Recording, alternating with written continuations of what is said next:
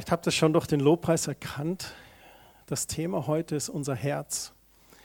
Das Thema der Botschaft ist ein ungeteiltes Herz.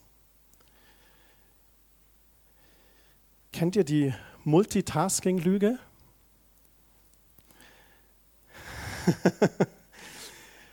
Vor einigen Jahren kam durch das PC-Zeitalter der Begriff Multitasking in unsere Welt. Unsere Computer, die können mehrere Aufgaben parallel nebeneinander durchführen. Alle ITler schauen mich gerade mit begeisternden Augen an. Und diese Aufgaben nennt man Tasks und die können das parallel machen, indem sie ihre Rechnerleistung aufteilen. Die einzelnen Tasks, die brauchen zwar dann ein bisschen länger, aber die werden zeitgleich erledigt. Und wir Menschen sind ja auch so ein Wunderwerk Gottes. Ne? Mit unseren unerschöpflichen Ressourcen unseres Gehirns, anscheinend nutzen wir nur so 10 bis 20 Prozent unseres Gehirns. Unsere fünf Sinne, unsere zwei Hände mit ihren zehn Fingern. Und wir haben uns eingebildet, dass wir auch so Multitasking-Genies sind. Doch das Gegenteil ist leider der Fall. Wir können zwar parallel zwei Dinge oder mehr tun, doch diese brauchen nicht nur länger, wie es bei einem Computer der Fall ist, Nein, erschreckenderweise hat es auch negative Auswirkungen auf das Ergebnis. Also der Computer kriegt das hin, der teilt seine Ressourcen auf und kriegt das hin. Aber wenn wir zwei oder drei Dinge auf einmal machen, brauchen wir länger dafür, als wenn wir das hintereinander tun würden. Auch wenn wir immer denken, das funktioniert oder klappt. Und die Sache ist auch, dass mehr Fehler äh, geschehen, dass die eigentliche Leistung stark gemindert ist und dass das Unfallrisiko sich dadurch zum Beispiel erhöht. Und ich meine jetzt zum Beispiel so Multitasking-Dinge, die nicht gut für uns sind. Zum Beispiel allein die Verkehrsunfälle, die beim Autofahren geschehen, weil du gerade am Radio irgendwas rumdrehst, weil du gerade schnell aufs Handy schaust, weil die Kinder hinten blären und du sagst, hey, wir sind abgelenkt. Das Multitasking meine ich. Ich meine nicht das Multitasking, Kupplung drücken und Gang reinlegen. Das sind so eingespielte Dinge, das ist in Ordnung. Christian, wo willst du heute hin? Werde ich euch gleich erklären.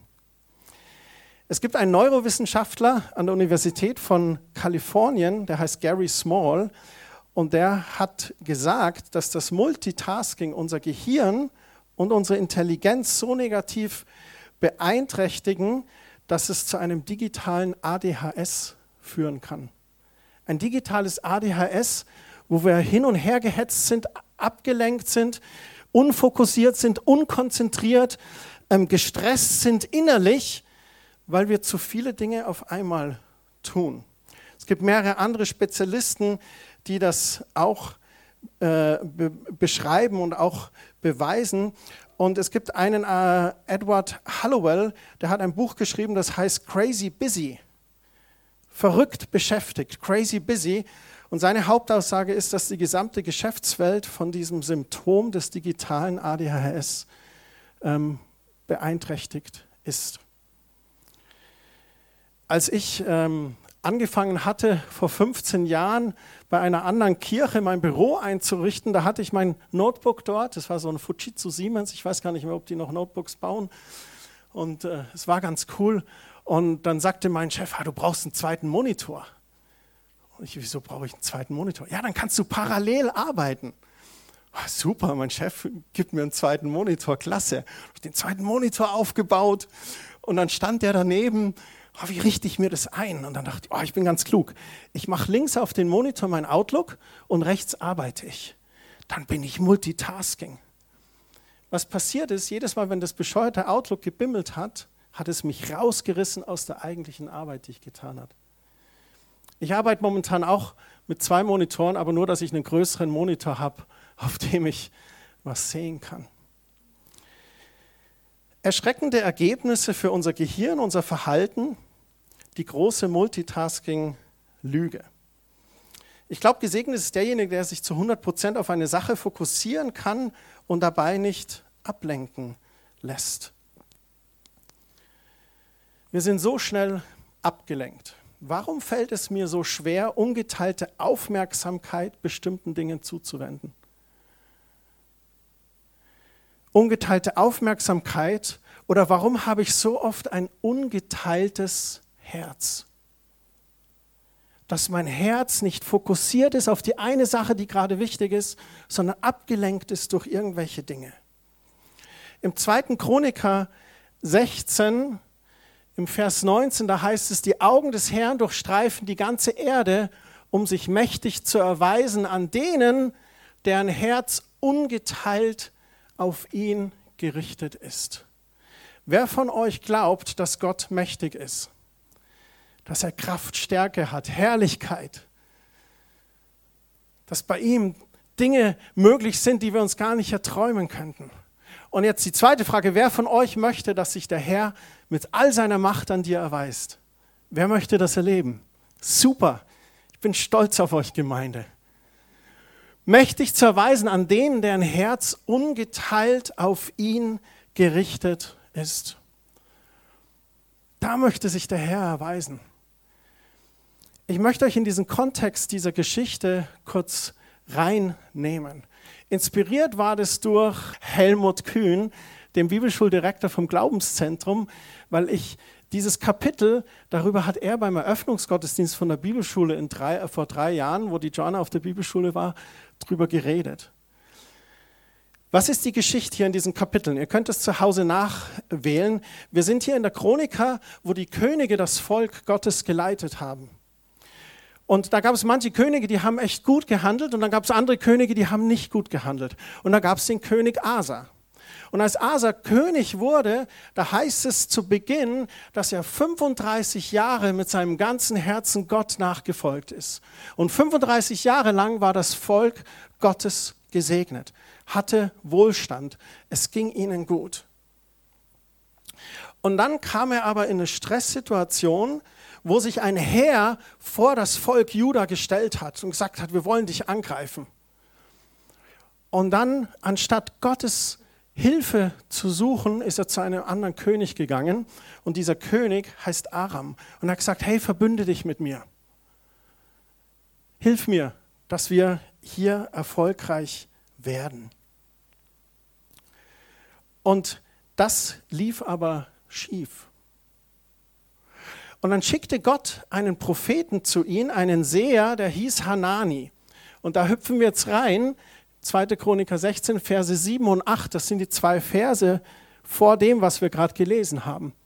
Aber zu jener Zeit kam Hanani, der Seher, zu Asa, dem König von Juda, und sprach ihm. Also Gott schickt einen Propheten zum König.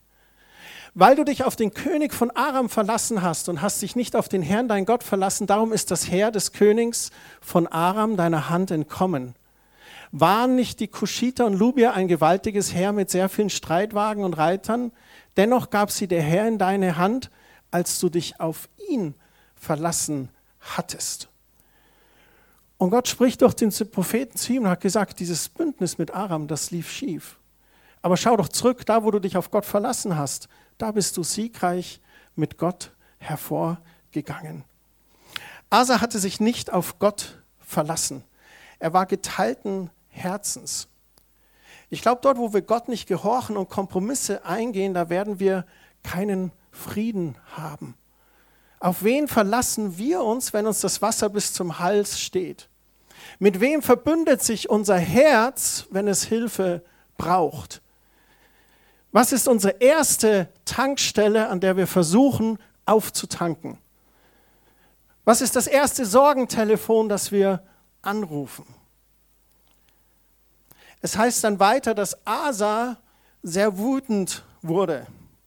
Also es war ganz krass, da kommt der Prophet zum König und spricht zu ihm und Asa hat hier sehr schlecht reagiert. Er nimmt den Propheten und wirft ihn ins Gefängnis. Das Volk schikaniert er weiterhin Daraufhin wird er krank. Und auch hier heißt es in einem Vers, er wurde krank, doch er suchte nicht Gottes Hilfe, sondern ging zu Ärzten. Und ich sage nicht, dass es falsch ist, Ärzte in Anspruch zu nehmen. Ganz im Gegenteil. Wir sind in unserer Familie sehr, sehr dankbar für all die Ärzte und Krankenschwestern, die es gibt und die Gott genutzt hat, um Heil zu bringen. Und dann ist das Tragische, dass es dann von ihm heißt, dass er selber krank wurde und jung starb. 35 Jahre hat er sich auf Gott verlassen und auf einmal fängt er an, sich nicht mehr auf Gott zu verlassen.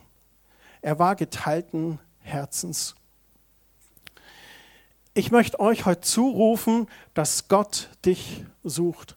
Gott sehnt sich ungeteilt nach uns. Der Schöpfer des Himmels, der Erde, der verspricht uns nicht aus den Augen zu verlassen. Und vielleicht sagst du, ja, aber Gott ist so groß, ich bin doch so unbedeutend. Quatsch mit Soße. Niemand ist so unbedeutend, als dass er Gott nicht wichtig ist. Oder vielleicht sagst du, oh, meine Lasten, die sind zu, äh, zu groß. Meine Sünden sind zu schwer.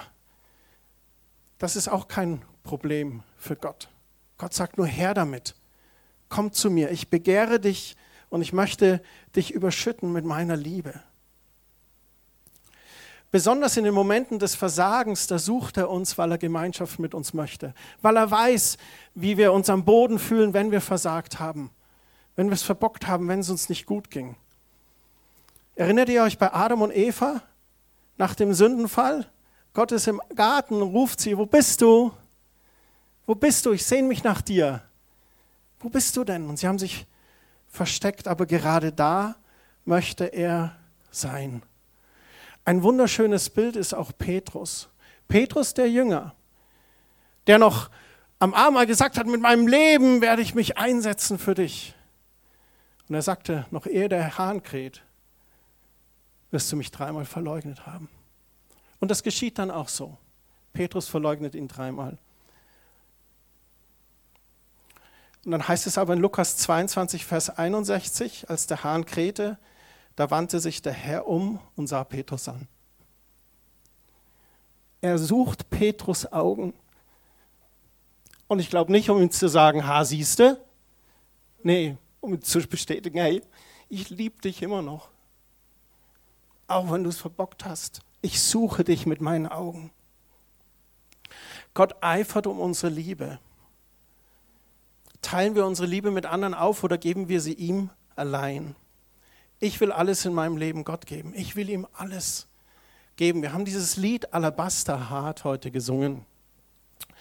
In Markus 14 kannst du die Geschichte dieses Liedes nachlesen.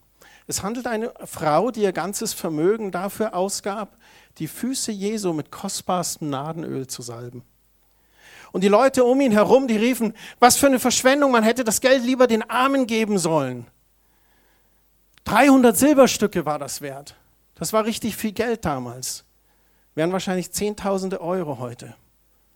Doch Jesus sagte, lasst sie in Ruhe, sie hat das Richtige getan.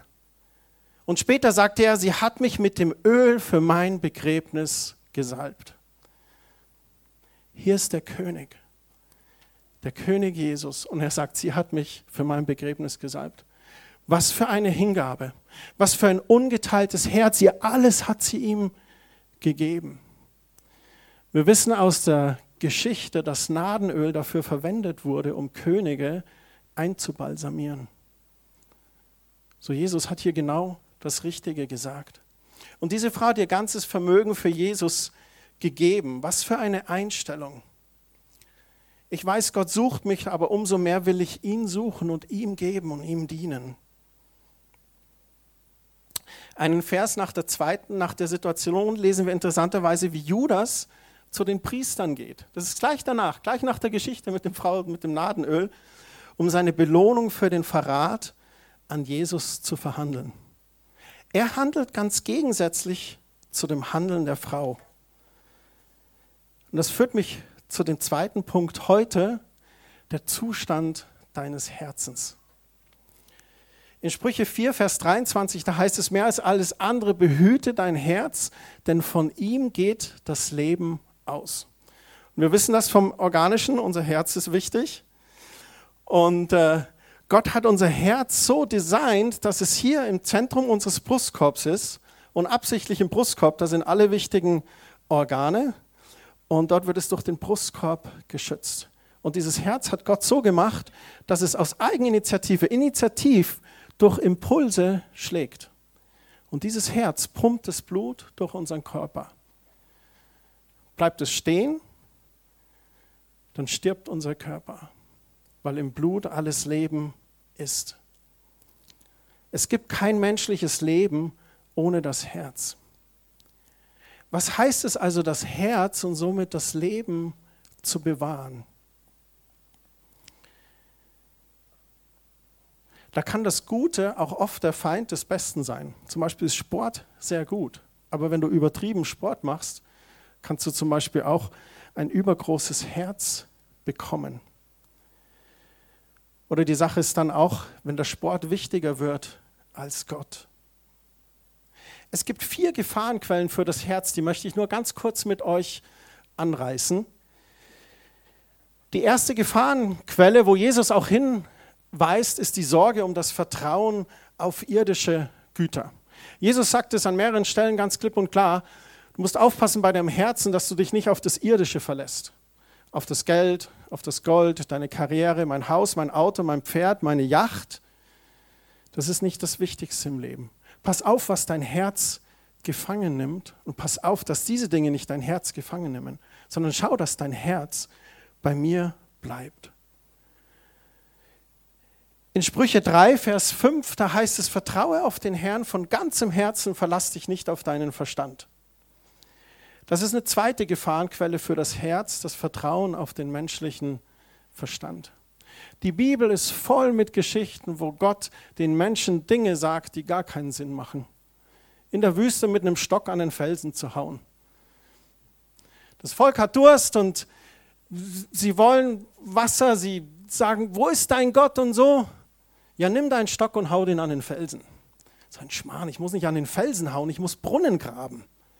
So der Verstand würde sagen, Brunnen graben. Aber Gott sagt, hau an den Felsen. Und er tut es und eine Quelle springt ihm vor und Wasser sprießt raus.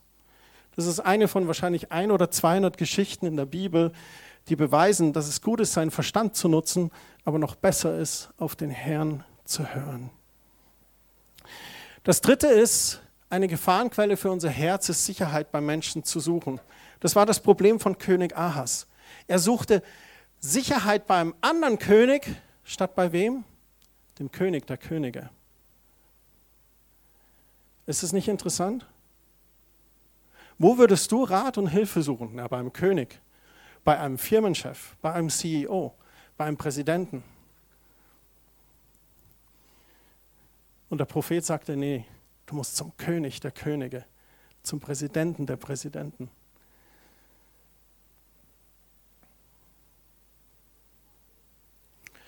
Und das vierte, vierte Gequanquelle für unser Herz das sind Götzen, Elil in unserem Leben. Da haben wir letzte Woche darüber gesprochen, über Psalm 51. Wir haben letzte Woche Psalm 51 gelesen und haben uns da diesen Bußpsalm von David angesehen. Und dieser hebräische Begriff für Götze ist Elil. Und Elil heißt übersetzt Konkurrent. Konkurrenten, die um unser Herz werben und mehr Aufmerksamkeit als Gott bekommen.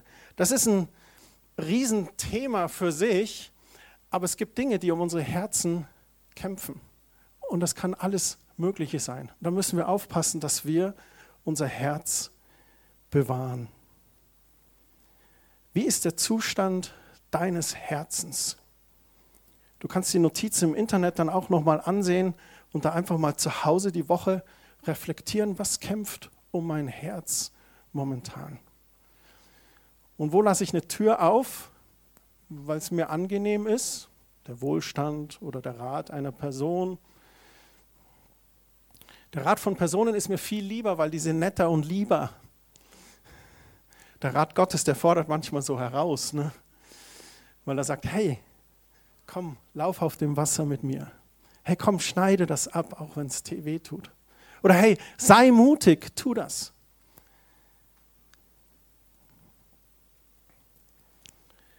Mein dritter Punkt für heute ist, Gott will ein treuer Belohner sein. Wenn wir über ein ungeteiltes Herz sprechen, und wir haben jetzt hier zu Beginn gesagt, dass Gott unsere Herzen sucht. Und als zweites haben wir darüber geredet, wie der Zustand unseres Herzens ist, was da manchmal konkurriert. Und der dritte Punkt ist eigentlich der wichtigste Punkt für mich heute Morgen. Gott will ein treuer Belohner sein. Gott sucht unsere Herzen und Gott kämpft um unsere Herzen. Gott wünscht sich, dass unsere Herzen frei sind von anderen Konkurrenten, die wichtiger sind als er, weil er uns belohnen und segnen möchte. Gott sucht sich Menschen, die er belohnen kann. Im Hebräer 11, Vers 6, da heißt es, ohne Glauben aber ist es unmöglich, ihm wohl zu gefallen. Denn wer zu Gott kommen soll, der muss glauben, dass er ist und die, welche ihn suchen, belohnen wird. Lasst uns diesen Vers anschauen. Ich weiß, der ist ein bisschen verschachtelt. Also erstmal zu Beginn, ohne Glauben aber ist es unmöglich, ihm wohl zu gefallen. Wenn du Gott wohlgefallen möchtest, dann brauchst du einen gewissen Glauben. Was ist Glauben? Glauben ist ein Vertrauen auf Dinge, die man mit dem Auge nicht sehen kann. Und der grundsätzliche Glaube, den wir als Christen haben, ist derjenige, dass Gott seinen Sohn sandte auf dieser Erde, Jesus hier lebte, ans Kreuz ging und stellvertretend für unsere Schuld, unsere Scham, unsere Sünden dort am Kreuz starb. Und wenn wir das erkennen in unserem Leben und annehmen, können wir ihn einladen, Herr in unserem Leben zu sein. Wir bekehren uns, wir wenden uns Christus zu und sagen, ja, das glaube ich. Ich glaube, dass du gestorben bist für meine Schuld. Und ich glaube, dass du der Sohn Gottes bist. Und wenn wir diesen Glauben haben, dass das diese Wahrheit ist, dann sagt er hier weiter, wer zu Gott kommen soll, der muss glauben, dass er ist. Hier mal eine Break. Okay, der zweite Teil, wer zu Gott kommen soll, der muss glauben, dass er ist. Glaubst du, dass Gott real ist? Ihr habt es vorhin schon bewiesen durch unsere, eure Hände. Ihr glaubt, dass Gott real ist, dass er alle Macht und Kraft hat und dass er seinen Sohn gesandt hat. Und dann heißt es hier, und die, welche ihn suchen, belohnen wird. Gott möchte uns belohnen. Gott möchte dich segnen. Weißt du, so wie wir hier auf Erden leben, gerade mit all dem Stress, den wir erleben, Corona, Kriege, aber auch noch vieles andere, was wir Menschen selber verursacht haben. Und ich möchte nicht politisch werden, aber all politische Dinge, die unnötig sind. Die Umwelt, die wir verschmutzt haben. Die Schöpfung, die wir nicht wirklich so bewahrt haben, wie wir hätten sie können bewahren. All das sind traurige Dinge und Gottes Plan war ganz anders. Er hatte das Paradies geschaffen und wollte mit den Menschen dort leben. Aber, habt ihr das Ende des Buchs gelesen? Des Buchs der Bibel? Was steht am Ende in der Offenbarung? Eine neue Erde, ein neuer Himmel. Es wird kein Leid mehr sein. Gott wird unsere Tränen abwischen. Und wir werden lebendiges Wasser haben. Gott selbst mit seiner Gegenwart wird das Licht unter uns sein. Bäume, die Früchte tragen, zwölfmal im Jahr. Und Gott möchte uns hier auf Erden schon einen Vorgeschmack davon geben. Er sagt, dass er in uns wohnt durch seinen Heiligen Geist und dass wir Dinge erleben dürfen hier. So, wir leben Dinge schon, aber noch nicht ganz, wie es im Himmel sein wird. Und der Schlüssel dazu ist, überzeugt zu sein von Gott und zu glauben, dass er wirklich belohnen und segnen möchte. Wichtig ist meiner Meinung nach dazu ein ungeteiltes Herz. Wisst ihr, ein geteiltes Herz, das hat ein Problem, weil es ist ein gebrochenes Beziehungsorgan. Wenn du in einer Beziehung bist, ein Mann mit einer Frau und ihr seid verliebt und ihr seid zusammen, dann ist das gut. Und dann ist man ungeteilten Herzens. Man gehört zueinander, man kämpft füreinander, man hält die Macken auch mal aus und man liebt sich einfach. Und wenn da aber jemand reinkommt, eine dritte Person, dann hat die nur ein Ziel, wenn sie sich verliebt in einen von euch beiden. Sie kämpft um dein Herz. Und was dann passieren kann, ist, dass du geteilten Herzens wirst. Und wenn man dann dieser dritten Person nachfolgt, dann kann das tragisch enden. Es kann in die Brüche gehen. Es kann ganz viel Schmerzen verursachen. Und dieses Bild ist eigentlich ein Beispiel für mich, wie Gott uns sieht. Die Bibel spricht davon, dass er der Bräutigam ist und der Leib Christi, die Braut Gottes. Und dass er eines Tages wiederkommen wird und als Bräutigam mit dieser Braut Hochzeit zu feiern. Und was damit gemeint ist, dass wir wieder vereint sind mit ihm in der Ewigkeit. Und deswegen ist dieses Bild so wunderbar. Der Bräutigam wirbt um das Herz der Braut. Und er wünscht sich, dass wir nicht geteilt sind, dass wir ihm vom ganzen Herzen nachfolgen. Ich möchte abschließen heute mit diesem letzten Punkt, Erweckung in Deutschland. Was hat das mit unserem Thema zu tun? Ich persönlich sehne mich nach Erweckung. Was ist Erweckung? Erweckung bedeutet für mich eine Ausgießung von Gottes Geist zu erleben und alle damit verbundenen Folgen. Erweckung bedeutet, dass Gottes Geist fließt durch seinen Leib und dass dadurch Bekehrungen geschehen, Heilungen, Wunder, Wunder, sogar eine Veränderung unserer Gesellschaft hin zu göttlichen Werten, Frieden und Liebe in allen Beziehungen. Ich sehne mich danach. Ich bete so intensiv wie nie zuvor für mein eigenes Leben, dass ich erweckt bin. Dass ich nicht schlafe, sondern dass mein Inneres erweckt ist, dass Raum ist für den Geist Gottes in meinem Leben. Dass seine Liebe ausgegossen ist in mein Herz und in mein Leben, sodass sie überschwappt auf andere. Nicht, weil ich dann so liebenswert bin, nein, sondern dass Gottes Liebe zu den Menschen kommt dass er mir Freude schenkt innerlich, die ansteckt und die sagt, hey, bei dir ist irgendwas anders. Du hast gerade so eine bescheuerte Nachricht bekommen, aber du bist nicht erschüttert, wie man erschüttert sein könnte. Warum? Weil ich Gott Vertrauen habe. Und viele andere Dinge. Und ich sehne mich, dass das rausströmt aus meinem Leben. Und ich glaube, dass viele von euch sich auch danach sehnen. Und ich habe letztens eine Predigt angeschaut und es war so ganz interessant. Das war nur so ein kurzes Snippet. Und die Person hat gesagt, der Prediger hat gesagt, wir sind nur eine Person weit entfernt von Erweckung in Deutschland. Kannst du es verstehen? Nur eine Person weit entfernt sind wir von Deutschland, in, äh, von Erweckung entfernt. Und es ist nicht der nächste Star-Prediger. Es ist nicht das nächste Bestseller-Buch im christlichen Bücherladen. Wisst ihr, wer die Person ist? Und das hat mich echt herausgefordert. Das bist du. Wir sind eine Person weit von der Entweckung entfernt in Deutschland und das bist du.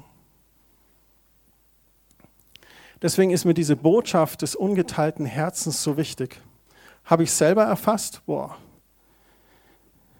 Wie oft merke ich, dass um mein Herz geworben wird von allen anderen Dingen oder von anderen Elis.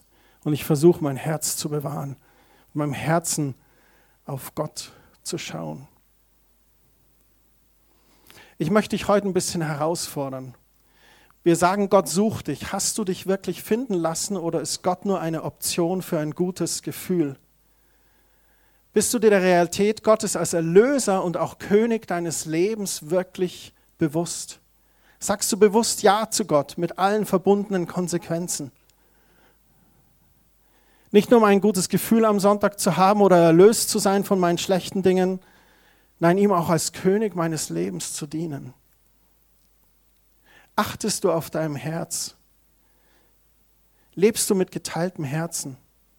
Welche Elis hast du in deinem Leben, die dich immer wieder ablenken?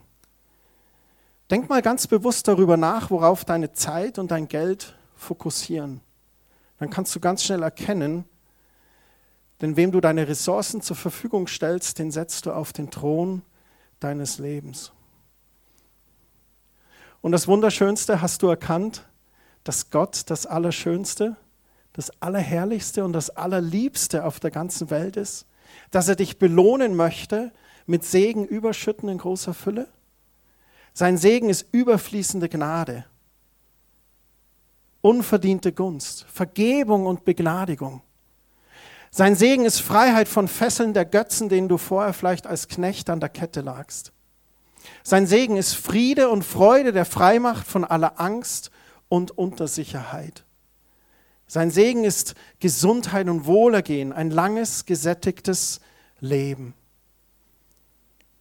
Jesus selbst sagt in Lukas Kapitel 12, ich bin gekommen, um auf der Erde ein Feuer zu entfachen, wie froh wäre ich, es würde schon brennen.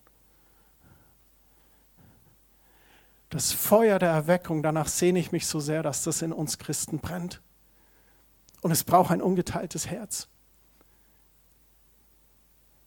Und ich sitze im selben Boot mit euch. Ich predige mich heute an. Ich sitze hier morgen. Christian, du brauchst ein ungeteiltes Herz. Lass dich nicht ablenken durch irgendwelche Elis, lass dich nicht ablenken durch irgendwelche Lügen des Feindes oder durch irgendwelche Dinge, die um dein Herz werben.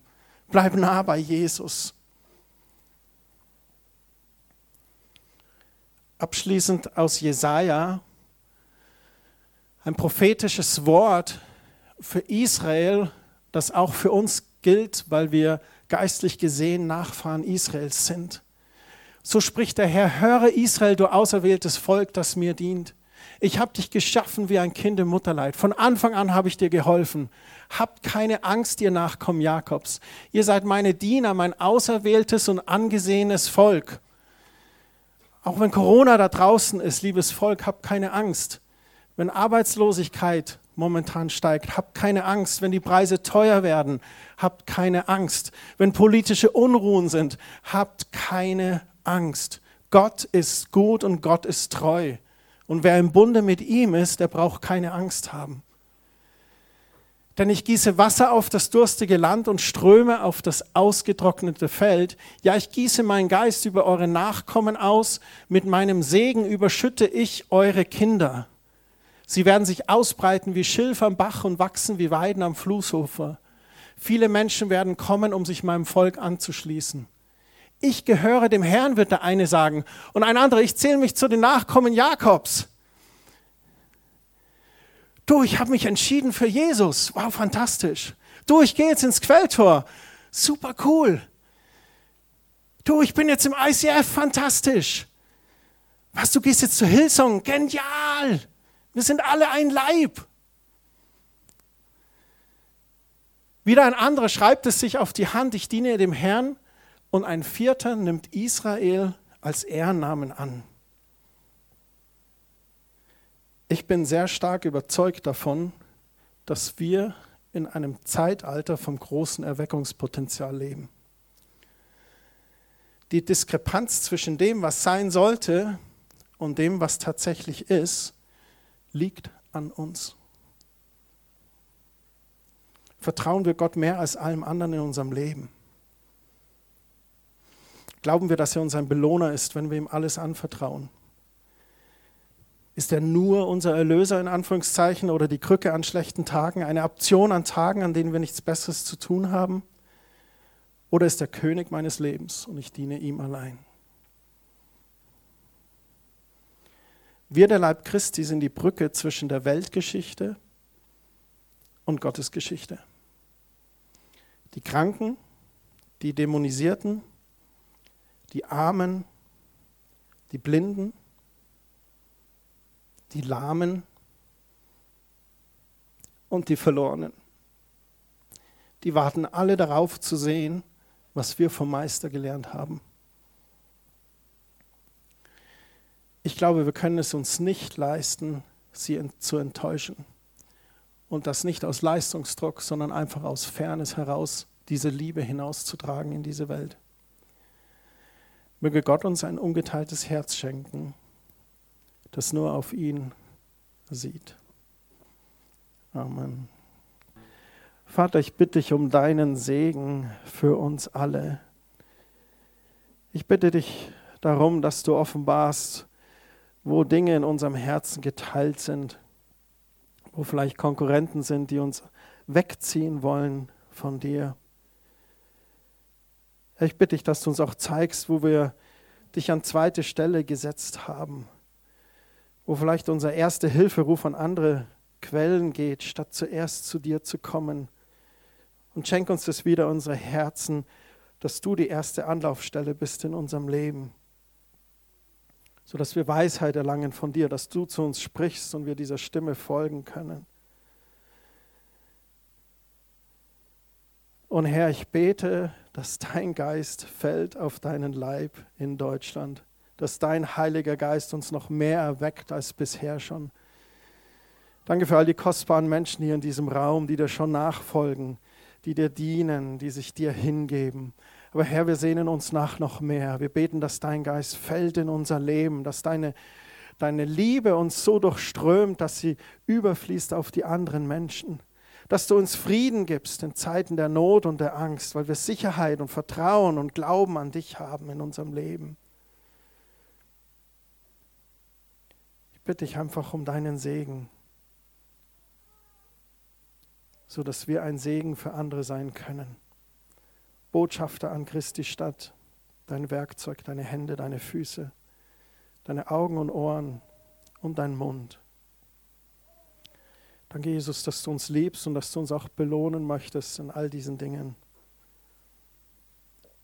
Es gibt kein besseres Leben, als nahe an deinem Herzen zu sein.